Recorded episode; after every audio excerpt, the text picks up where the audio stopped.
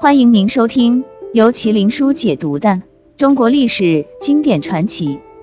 感谢收听中国历史经典传奇，我是麒麟书。说到和珅，想必大家脑海里首先浮现的，估计就是王刚老师连续剧《铁齿铜牙纪晓岚》里圆滚滚、胖乎乎，脸上挂着谄媚的笑容，而这样的形象，就是一个十足的欺软怕硬、恶油嘴滑舌的奸诈小人形象。而历史上真实的和珅真的是这样吗？电视剧里讲的是乾隆、纪晓岚还有和珅之间一些啼笑皆非的故事。这边和珅极其圆滑，对乾隆是频献殷勤，而正史中的和珅也正如电视剧当中一样，十分能讨得乾隆的喜爱。有一次，乾隆帝渴了口痰，和珅便马上伸出双手当作痰盂，把痰给接在了手里。由此可见。和珅是多么的会察言观色，但是影视剧始终是一种艺术上的创作，而真实的和珅绝不像王刚老师所塑造的那样肥头大耳、满肚子流油的形象，而是一个长相帅气、非常俊朗的人。那具体和珅到底贪污了多少呢？嘉庆皇帝在抄和珅家的时候，在家墙里抄出了黄金两万六千多两，私库里还有六千多两。在地窖中又超出了三百多万两白银，这些还只是现金的部分，就连和珅的家奴刘全也被超出了近二十多万两白银。由此可见，和珅贪污之多。乾隆三十八年，和珅还只是个普普通通的侍从。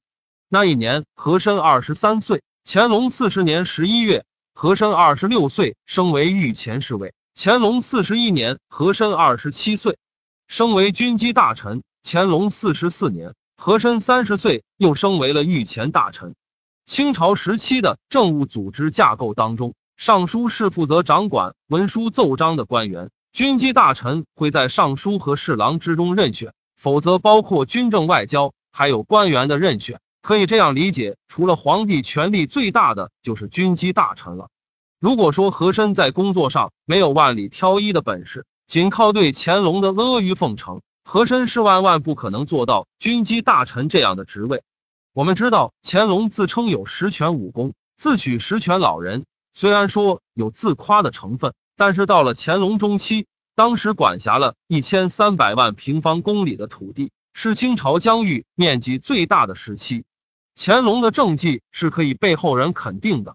但是到了乾隆晚年，可能人老了，就开始想着怎么享受的事情了。于是修建圆明园，避暑山庄、颐和园。按照嘉庆四年统计，一七九三年至一七九八年五年内，维修圆明园共开支白银一百四十九万两。另外，据统计，修颐和园共耗银一共四百八十余万两。那这么多钱从哪里来呢？易罪银就是和珅为了满足乾隆的享受而发明的一种收敛钱财的办法。所谓的易罪银，就是一种以前顶罪的制度，根据犯罪的轻重来决定罚银的多少。被誉为百家讲坛十大名嘴的纪连海老师也说过易罪银的事儿，说纪晓岚也犯过罪，被乾隆充军塞外过。要是没有易罪银的制度，那纪晓岚早就死在伊犁了，哪儿还能活到八十一岁呢？而这易罪银大多是被和珅掌管。史料里描述，乾隆六次南巡。沿途建造了三十个行宫，八十岁的时候举行了万寿大典，没有动用国库里的一两银子，全都是靠着易罪银作为开支。于私，和珅毫不犹豫的把自己的双手奉上，当做乾隆的痰盂。于公，和珅靠着过人的能力，二十七岁就做到了军机大臣的位置。纵观历史，这样的人能有几个？按照后面的事情发展。我觉得和珅还是上了乾隆的当，就算和珅再怎么聪明，终究还不是乾隆的对手。就像孙悟空怎么都逃不出如来佛祖的手掌心。所以说，和珅贪污再多的钱，到最后还是要吐出来。所以，嘉庆皇帝一登基就将和珅革职下狱。乾隆皇帝死后十五天，嘉庆帝下旨赐和珅狱中自尽。对于此事，民间一直流传着一句顺口溜。和珅跌倒，嘉庆吃饱。如果您喜欢我的节目，请点赞、评论、分享，谢谢支持。